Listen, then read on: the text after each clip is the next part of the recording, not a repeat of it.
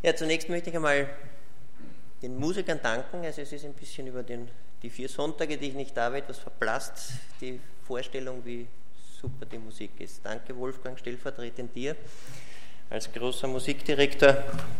Vielen Dank. Ja, wir waren ja als Familie über drei Wochen in meiner Wahlheimat in Spanien und hatten das Privileg, es war super Wetter, 22 Tage Sonnenschein. Und wie so eigentlich immer interessanterweise bei mir, wenn ich dann wirklich eine schöne Zeit habe und wenn es, es ist oft vor allem in Spanien, dann stelle ich mir so die Sinnfrage, was ist der Sinn meines Lebens eigentlich? Und dann stelle ich mir so vor, und das habe ich auch diesmal gemacht, wenn die Möglichkeit wäre, dass ich jetzt hier einfach so weiterlebe, jeden Tag Sommer, Sonne, nie Schnee, das habe ich auch mir bestätigen lassen. Unter 12 Grad kriegt es dort nicht, wo wir waren. Vor fünf Jahren war einmal so zwei Zentimeter Schneeschicht, also ist das ganze Dorf panisch geworden, also die haben überhaupt nicht gewusst, was da jetzt los ist. Das wäre was für mich. Und dann habe ich mir gedacht, und wenn ich das jetzt so weiterleben könnte, naja, dann würde ich irgendwann, natürlich werde ich auch älter werden, irgendwann irgendwelche Krankheiten, die auch so kommen werden. Und irgendwann würde ich jetzt sterben. Hm, hätte das Sinn? Eigentlich es keinen Sinn.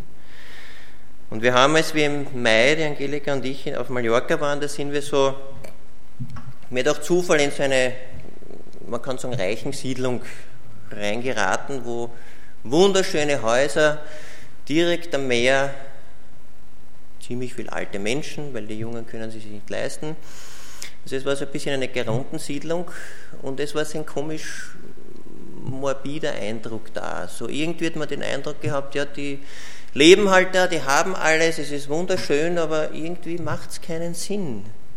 So wie die Duracell-Häschen, jeder wird aufgezogen, läuft halt dann herum und je nachdem, einer läuft länger, einer läuft nicht so lange und irgendwann bleibt es halt stehen und dann ist man tot. Was ist der Sinn des Lebens? Der Mensch unter der Sünde ist ja ein Mensch, der von Gott getrennt ist und in Wahrheit keinen Sinn hat. Wie du jetzt auch im Gebet gesagt hast, Gott hat einen Plan und Gottes Pläne sind weit jenseits über dem, was wir so an Ideen und Gedanken haben. Und irgendwie erkennen wir das auch, wenn wir ehrlich sind. Aber es gibt den Menschen, die tun nicht immer irgendwie weiter, lenken sich mit allem Möglichen ab und irgendwann sterben sie dann halt. Aber Jesus ist in diese Welt gekommen, um zu heilen. Das heißt, um Menschen wieder zurück zu Gott bringen zu können. Das Angebot Jesu ist, du kannst geistlich heil werden. Also das Angebot Jesu ist eigentlich überhaupt nicht gewesen, dass er sagt, ich mache euch da alles gut, ihr werdet ein super Leben haben, ihr werdet gesund und fröhlich sein, sondern das Angebot Jesu war eigentlich oder ist, ich kann dich geistlich heil machen. Also etwas, was außerhalb dieser Welt liegt. Und es ist ja ganz interessant, dass der Erste, wenn man jetzt den Simon abzählt, der es ja als Erster erkannt hat, wer eigentlich Jesus ist, ja, das Erste, der, oder der Erste, der erkennt, wer Jesus wirklich ist, das war kein Mensch. Wenn ihr so die Bibel aufmerksam lest, wer, wer war der Erste, der erkannt hat, wer eigentlich Jesus ist? Das war ein unreiner Geist, den Jesus austreibt. Markus 1, Vers 24 sagt er, ich kenne dich, wer du bist, der Heilige Gottes. Das war ein, die, die Geisterwelt, die hat sofort gewusst, wer der ist. Und als Jesus begonnen hat zu wirken, da begann er mit Wundern. Er heilte Menschen, er machte sie gesund. Und so zu Beginn seiner Zeit, der Wirkzeit in dieser Welt, war er das, was man ja, mit heutigen Begriffen einen Star nennen würde. Er hat was gemacht. Wundershow. Die Leute sind gesund geworden, geheilt geworden. Das war beeindruckend. Und die Leute sind ihm auch nachgelaufen. Es waren viele Menschen unterwegs, um diesen Jesus zu sehen. Da war einer, der hat was können. Der hat Leute gesund gemacht, aber reihenweise. Nicht so wie der Kaiser Karl Krampfadern geheilt, angeblich. Dafür ist er selig gesprochen worden. Und dann verursacht dieser Jesus so eine ziemliche Irritation, weil er zum eigentlich Wesentlichen, zum wirklichen Wichtigen kam. Weil er plötzlich etwas sagte oder einen Anspruch erhob, etwas zur Sprache brach, was irgendwie nicht ganz, ja, wir werden es sehen im Text, was so manchen nicht so gepasst hat, was sie nicht einordnen konnten. Und ich lese aus dem Markus-Evangelium, aus dem zweiten Kapitel, die Verse 1 bis 12. Da geht es um die Heilung des Gelähmten, der durchs Dach reingelassen wird. Und nach einigen Tagen ging er wieder nach Kapernaum hinein und es wurde bekannt, dass er im Hause sei. Und sie versammelten, es versammelten sich viele, sodass sie keinen Platz mehr hatten, nicht einmal vor der Tür. Und er sagte ihnen das Wort. Und sie kommen zu ihm und bringen einen Gelähmten von Vieren getragen. Und da sie ihn wegen der Volksmenge nicht zu ihm bringen könnten, deckten sie das Dach ab, wo er war.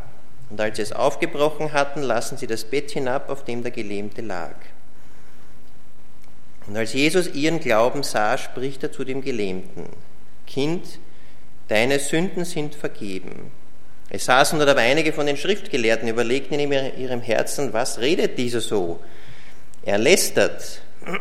Wer kann Sünden vergeben außer einem Gott, außer einem Gott? Beistriche sind wichtig, ja? außer einem Gott. Und zugleich erkannte Jesus in seinem Geist, dass sie so bei sich überlegten und spricht zu ihnen, was überlegt ihr dies in eurem Herzen? Was ist leichter, zu dem Gelähmten zu sagen, deine Sünden sind vergeben, oder zu sagen, steh auf und nimm dein Bett auf und geh umher.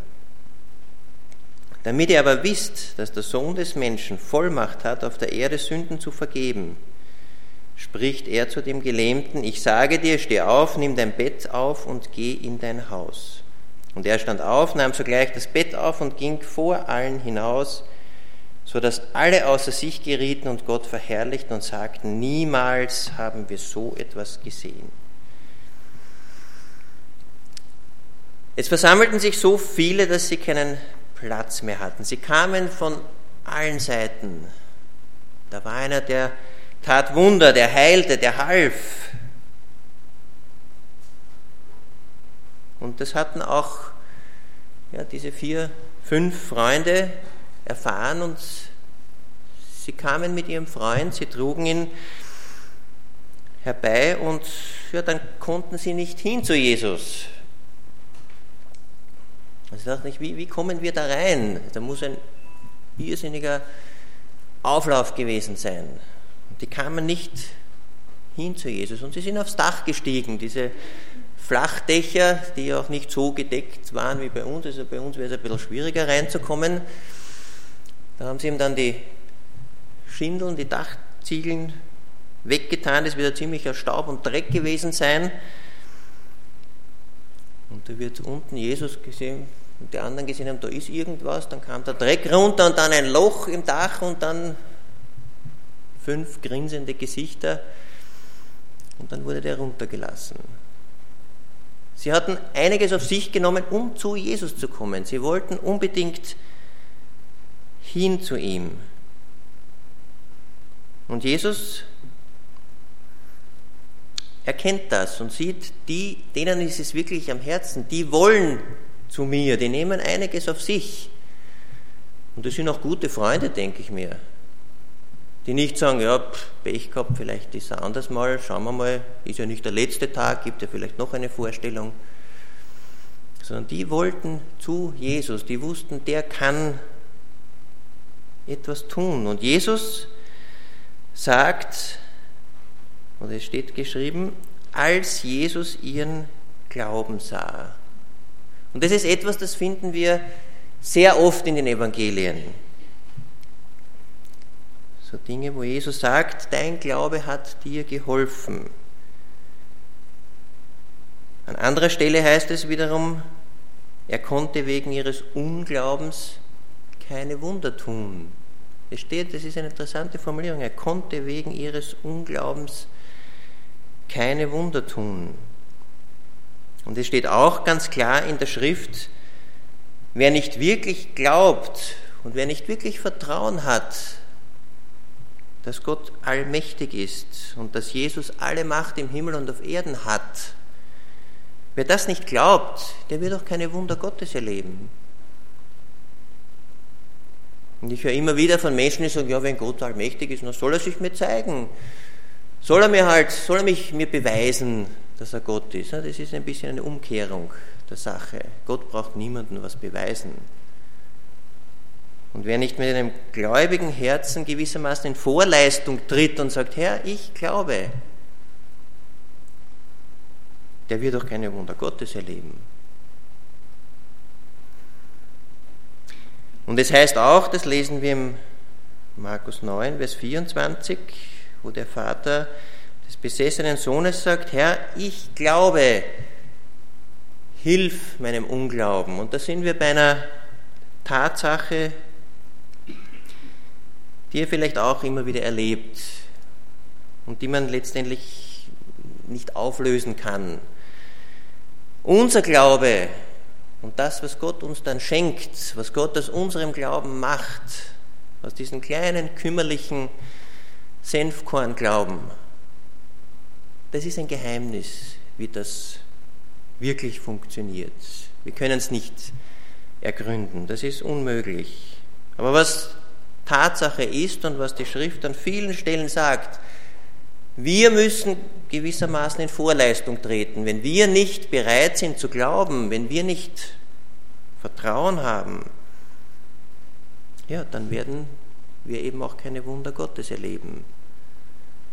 So wie das Volk Israel, das eben nicht ins Land hineinging, weil sie nicht den Glauben hatten, weil sie Angst hatten, weil sie skeptisch waren.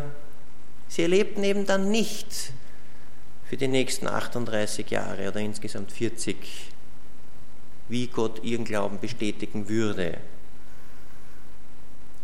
Und die Aussage, ich glaube, hilft meinem Unglauben, über die muss ich öfter nach, aber ich kann es nicht auflösen. Es wirkt zusammen. Unser Glaube, unsere Bereitschaft, unser freier Wille und das, was Gott daraus macht. Weil wir können gar nichts aus uns heraus machen. Jetzt stelle ich das mal vor, da kommt der runter, der Gelähmte, dann liegt er da, Dutzende, hunderte Leute herum, die schauen so. Was passiert jetzt? Was macht er jetzt? Atemlose Spannung, die Fotoapparate auf Jesus gerichtet. Was macht er? Ja, was macht er? Jesus sagt zu dem gelähmten Kind, deine Sünden sind vergeben. Versucht euch mal, das kann wahrscheinlich niemand, ich auch nicht, versucht euch das mal vorzustellen für euch. Ihr habt ein schweres Leiden. Vielleicht sind sogar welche unter uns, die etwas haben, wo sie sagen, und dann kommt ein, so war es ja für die damals zu diesem Zeitpunkt, ein Wunderheiler, einer, der eine große Show abliefert. Und ich denke mir, ja, der, der kann mich heilen. Und dann sagt der zu mir, deine Sünden sind dir vergeben. Versucht euch das mal vorzustellen. Was wäre die Reaktion? Jetzt ganz ehrlich gesagt. Wenn ich ehrlich bin zu mir, versucht es für euch, dann würde ich immer denken, was spinnt er? Dafür bin ich nicht gekommen. Dafür bin ich nicht da. Auf der anderen Seite nehmen wir mal an, die fünf, der Gelähmte und seine Freunde, hätten wirklich schon verstanden, worum es eigentlich geht, was das eigentlich große Wunder ist, nämlich die Vergebung der Sünden. Nehmen wir es mal an, die hätten das verstanden und hätten voller Dankbarkeit gesagt, danke Herr. Und das ist eine Sache, die beschäftigt mich auch seit Jahren, ich werde es auch nicht auflösen können, hätte Jesus ihn dann nicht geheilt. Wären die dann mit ihrem Freund, dem gelähmten Freund, fröhlich von dannen gezogen, hätten gesagt, super, er hat uns die Sünden vergeben. Wir können die Ewigkeit bei Gott verbringen. Ich weiß es nicht. Das ist eine interessante Frage. Hätte er dann den nicht geheilt? Ja, aber die Pharisäer sind ja auch noch da. Und die Pharisäer, die hatten einen, man möchte fast sagen, Vorteil, so viel man auch immer schlecht über die Pharisäer redet, zum Gutteil natürlich auch zu Recht. Sie hatten eine Sache sehr wohl verstanden, wo ich behaupte, dass es viele Priester und Theologen unserer Tage überhaupt nicht mehr verstehen. Sünden vergeben, die Gemeinschaft mit Gott wiederherstellen, das ist eine riesige, eine gewaltige Sache. Das geht nicht so einfach. Für uns geht das sehr einfach in gewisser Weise, weil Jesus alles bezahlt hat. Wir können gewissermaßen ins Heiligtum Gottes hineinlatschen, die Hände im Sack und sagen, Herr, hier bin ich wieder, habe schon wieder Mist gebaut. Vergibst mir wieder, danke, es übertrieben gesagt. Das ist, manchmal habe ich den Eindruck, es ist fast zu leicht.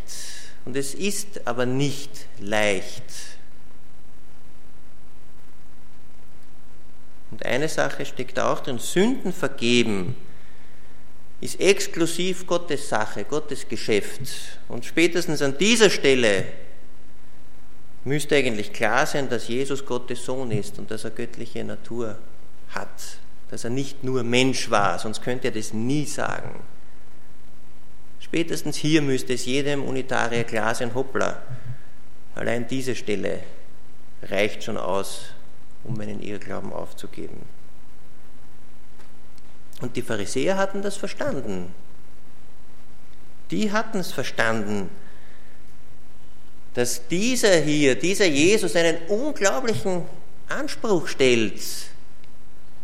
Die waren nach ihrem Verständnis, nach dem, wie sie verstanden, zu Recht empört. Die haben gesagt, was redet der? Der sagt ja, er ist Gott. Der sagt einfach, deine Sünden sind dir vergeben. Und sie wussten, die Pharisäer wussten ja, und das Volk wusste es letztendlich auch, Sünden vergeben ist eine riesige, eine aufwendige Sache. Wenn ihr mal lest im dritten Buch Mose, da gibt es zunächst einmal die Kapitel, wo die Sache mit den unabsichtlich begangenen Sünden stehen, wie die vergeben werden können, unabsichtlich begangen, wohlgemerkt.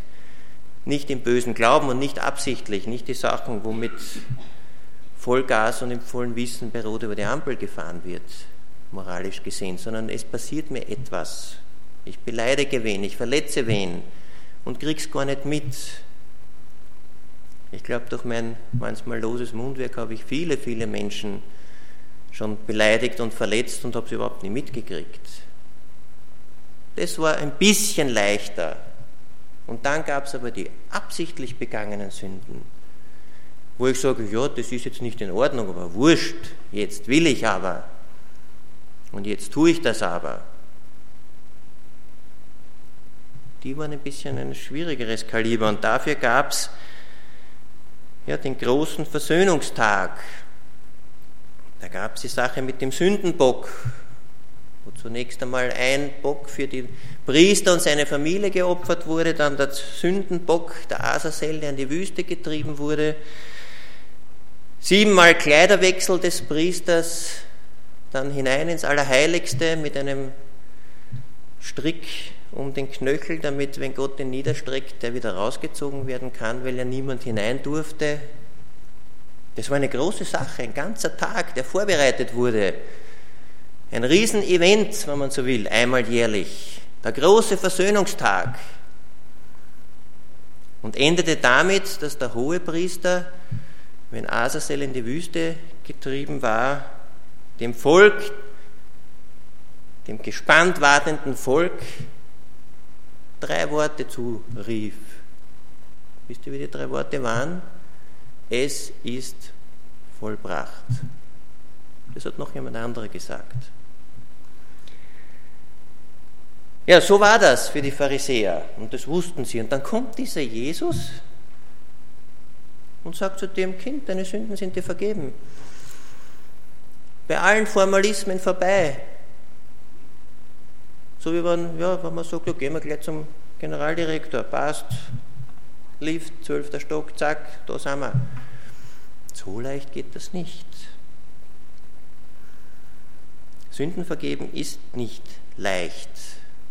Und es ist wichtig und sehr wichtig, dass wir uns das auch immer wieder bewusst machen, dass das nicht so eine lockere Sache ist. Und Sünde, und auch das sollten wir uns immer wieder bewusst machen, ist in erster Linie nicht, dass wir uns moralisch verfehlen, dass wir Dummheiten machen, dass wir Leute verletzen, beleidigen, Dinge falsch machen, moralische Werte nicht erfüllen. Das ist natürlich die Folge, aber die eigentliche Sünde, der Sund, ist die Trennung von Gott. Und wer von Gott getrennt ist, der sündigt automatisch. Und das, was Jesus getan hat, ist, diese Verbindung zu Gott, mit Gott wiederherzustellen. Und das glaubten sie ihm nicht. Und Jesus ja, Jesus nimmt oder greift ihren Unglauben auf in gewisser Weise und sagt, was überlegt ihr dies in eurem Herzen? Was ist leichter? Was ist leichter? Zu dem zu sagen, deine Sünden sind dir vergeben oder steh auf, nimm dein Bett und geh. Und eigentlich die Antwort ist eine Rhetorische Frage, denn Jesus weiß aber alle Anwesenden noch nicht, behaupte ich mal. Leichter ist, den zu heilen. Das ist für mich die leichtere Sache. Das mache ich einfach so.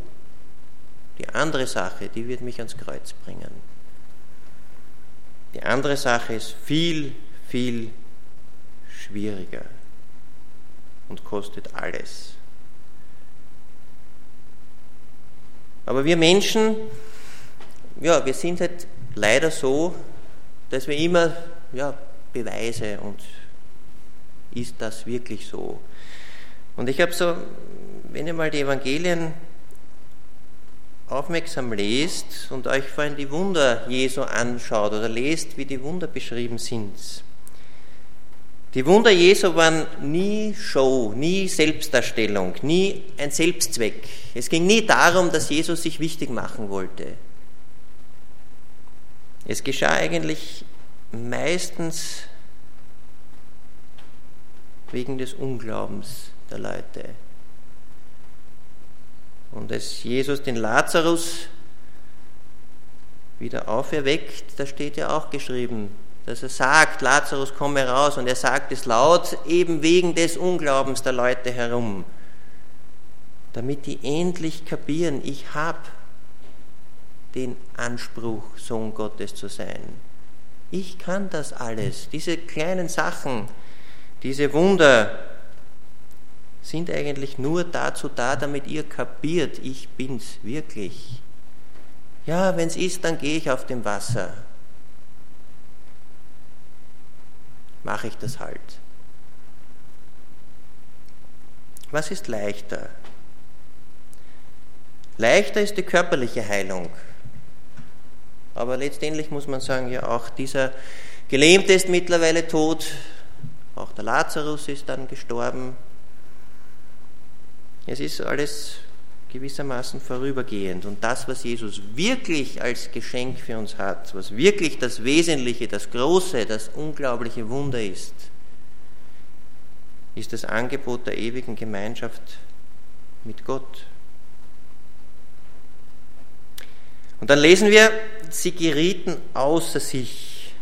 Und es ist ja zu befürchten, Sie gerieten außer sich wohl wegen der Heilung. Und ich habe mich im Zuge der Vorbereitung der Predigt gefragt, wissen wir natürlich nicht, wo war vielleicht dieser nicht mehr Gelähmte, als sie alle geschrien haben, kreuzigt ihn.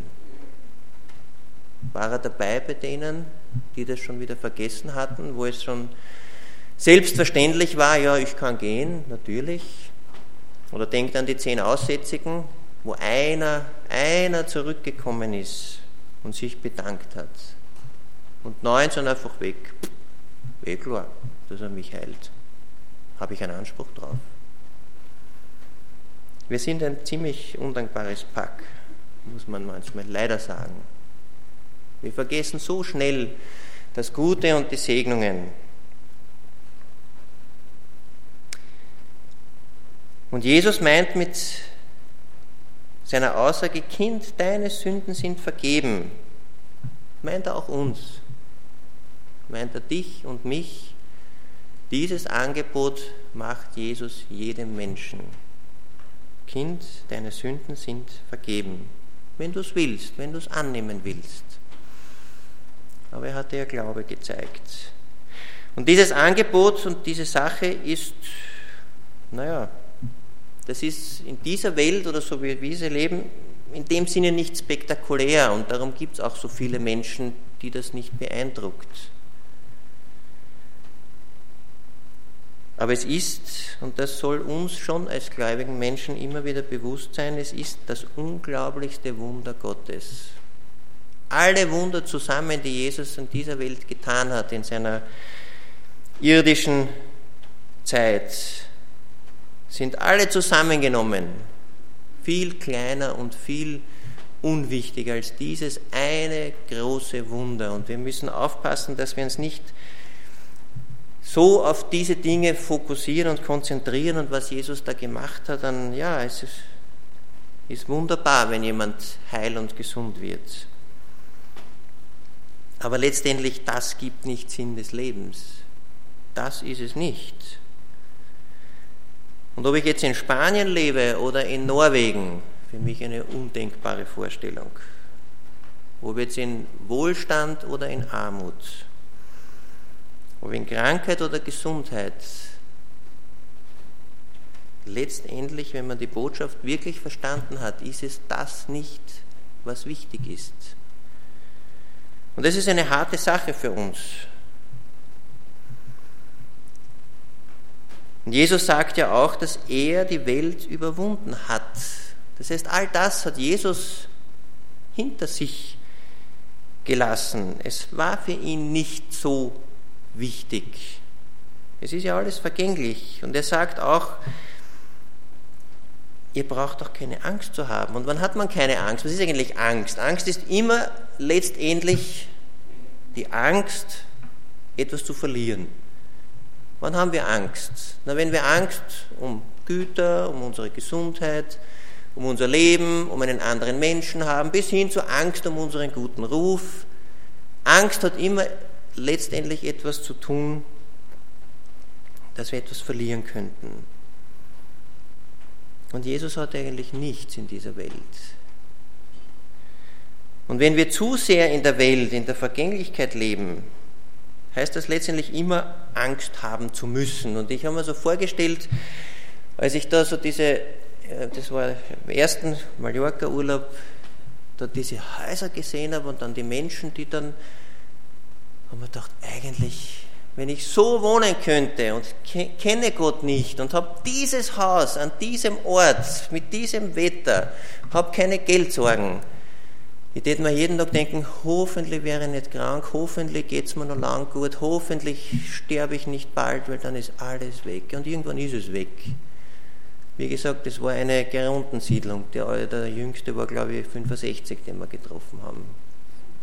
Ja, natürlich, ein Junge kann sich nicht leisten und muss arbeiten. Oder eine andere lustige, fast schon lustige Geschichte, die ich mir gehört habe, war ein wunderbares Boot, eine Yacht und da waren Leute drauf und dann hat ein Freund von mir dann gefragt, wem gehört denn diese Yacht? Wer ist denn der Besitzer? Und der hat darauf gesagt, der muss arbeiten, dass wir da sein können. Tja.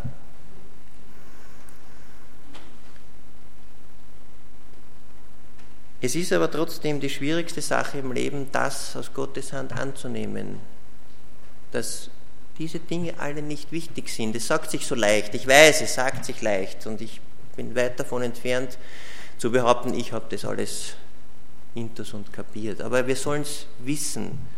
Wir sollen es uns immer wieder bewusst machen. Es ist nicht wichtig, ob wir reich, gesund, schön, was auch immer sind. Ob man uns beleidigt oder nicht. Das ist das Schwierigste, glaube ich, im Leben. Und dagegen steht die Aussage Jesu, Kind, deine Sünden sind dir vergeben. Ist das nicht schön? Jesus kann das nur sagen, weil er eben Gott ist. Jesus ist Gott und Mensch. Und manchmal gibt es ein Wunder in unserem Leben, manchmal gibt es Bewahrung. Und wir sollen und dürfen auch Gott danken dafür, wenn es ein Wunder, wenn es eine Bewahrung gibt. Wir sollen dankbar sein, es kommt von Gott. Aber manchmal gibt es das auch nicht. Und es gibt keine Regel, wenn du besonders brav bist, wirst du besonders oft bewahrt. Nein, ein Oswald Chambers, ein großer Gottesmann, ist mit 43 gestorben. Augusto Pinochet ist, glaube ich, 90 geworden. Es gibt keine Regel. Ein Diktator war das, für die, die es nicht wissen. Aber diese Aussage, die bleibt für den, der sie annehmen will. Kind, deine Sünden sind dir vergeben. Amen.